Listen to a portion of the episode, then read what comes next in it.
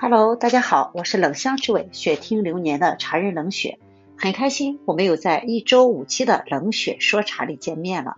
今天给您分享我们喝茶中的第二坑，敬茶去碰杯。我们先来看一下敬茶和敬酒有什么区别。那大家都知道，敬酒的时候是需要碰杯的。那敬酒的时候为什么碰杯呢？它有三个原因。第一，鼓舞士气。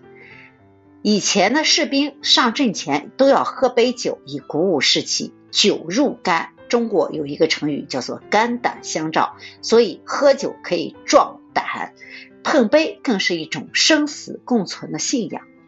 第二，防止下毒。古人为了防止对方在杯中下毒，就会把酒杯倒满，以碰杯的形式往对方的杯中溅入一些酒，以防对方下毒。双方这样碰杯以后，便会产生信任。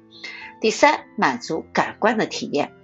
敬酒的仪式包含了视觉、味觉、嗅觉和触觉的四种感官，唯独少了听觉，所以碰杯的声音刚好能将缺失的听觉补上，使祝酒和感官体验变得更加完美。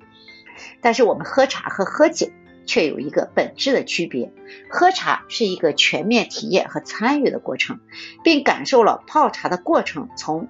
视觉、嗅觉、触觉、味觉和听觉全方面的参与和体验，所以并不存在的以上问题。敬茶是不可以碰杯的，那应该怎么敬呢？在下一期我给大家分享，在茶中遇见更美好的自己。我们相约下期见。